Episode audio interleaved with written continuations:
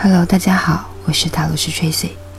接下来和大家分享的文章题目是：你在寻找爱，还是成为爱？爱是一种人类情感，这是作为人而言最为美丽的情感之一。许多社会文明喜欢压抑爱，很多人做出巨大的努力，就是要将爱洒满每个角落。爱来自这个地球，来自于你的心灵。只要你愿意，你可以成为爱本身。爱是一种人类情感，你不需要跑到天堂里去了解它。你所说的爱来自于温柔的心灵。你知道，甚至你的小狗也是爱。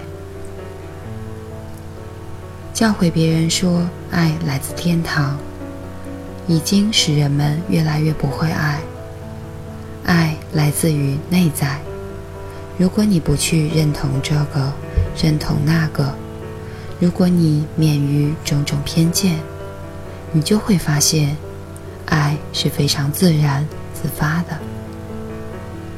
当你将世界划分成对的和错的，我的和你的。上帝的和恶魔的爱就变成有条件的了。爱变成了外在环境的奴隶，不再是你本性的展现，相反，却成了只有在什么人和什么事很出色的情况下才能发生的一种现象了。简单的说，作为一个人，你只能惊艳到这四样东西。身体、头脑、情感和能量。现在，你称之为我的那个人，就是这样四样东西的组合体。你的身体可以达到最佳状况，就是健康和快感；你的头脑可以达到的最佳状况，就是喜悦和平和；你的情感的顶峰就是爱。而你的能量既可以处于很虚弱的状态，也可以达到洋溢和狂喜的程度。它在这两者之间摆动。这些就是你现在具有的所有的经验层面。通常而言，人们并不知道身体、头脑和能量的强烈程度，但是他们对强烈的情感却深有体会。比如愤怒、憎恨、嫉妒、爱或者激情。大多数人来说，情感是他们感受最为强烈的部分，它左右和决定了他们生活的质量。爱是所有情感中最为甜蜜的。如果你问某人，他是喜欢身体健康还是不健康？头脑愉快还是不愉快？显然他会选择前者。同样的，就情感的层面来说，你是喜欢处于爱之中，还是处于仇恨和愤怒之中？如果你还正常的话，自然就会选择爱。当我说到“爱”这个词时，很可能想到爱某个人，但是。爱跟他人无关，爱是你的品质，就像健康是身体的品质，愉快是头脑的品质一样。爱是你情感层面的品质。如果你热爱的人不在你身边，你还是会爱他们的，对吗？当你坐在这里，而你爱的人离你很远，或者离开了人世时，你还是继续的爱着他们。很多人只有在某个人死去的时候，或者即将死去的时候，才意识到自己的爱。我们总是爱那些死去的人，不是吗？每个人绝对都具有爱的能力，但是每个人有的跟身边的每一件事和每一个人有瓜葛，在他的精神世界里。除了自己，他看不惯所有人，他大脑的鉴别机制无孔不入，使他不由自主的看不惯其他的人。真诚的审视一下你自己，看看你生活中最亲近的人，看看你对他们有多少的怨恨和抵制。当你看不惯某事或者某人的时候，就不可能去爱。你无法爱你看不惯的。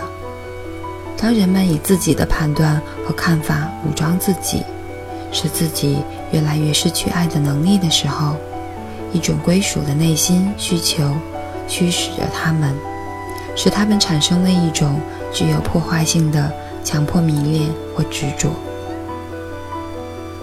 爱是你的品质，你只是利用身边的事或人刺激自己表达这种品质。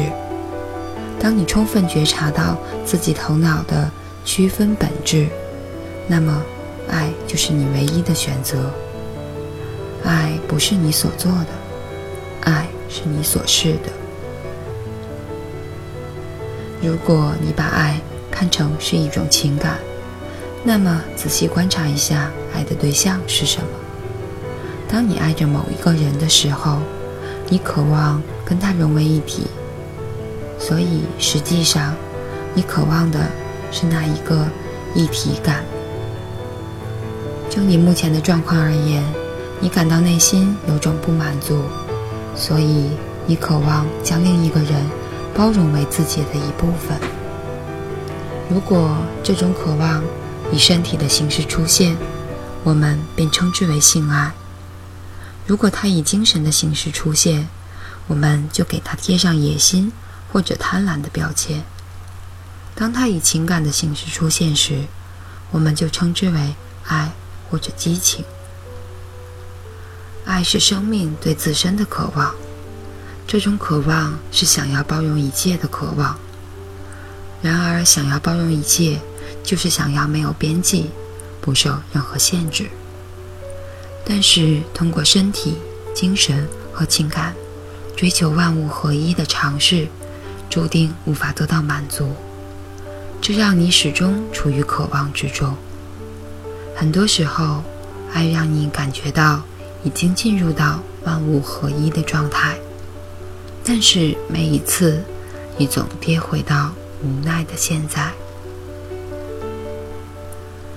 生命是一场爱的流动，一份无为的诠释，没有期待，没有目的，只是为了爱而去爱，一份最真实的人生，一个一直为自己痛苦而烦恼的人。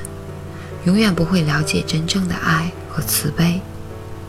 只有当你不再为自己操心，才能够真正的去爱。以上就是这篇文章。你在寻找爱，还是成为爱？感谢大家收听，我是塔罗斯 Tracy，晚安，好梦。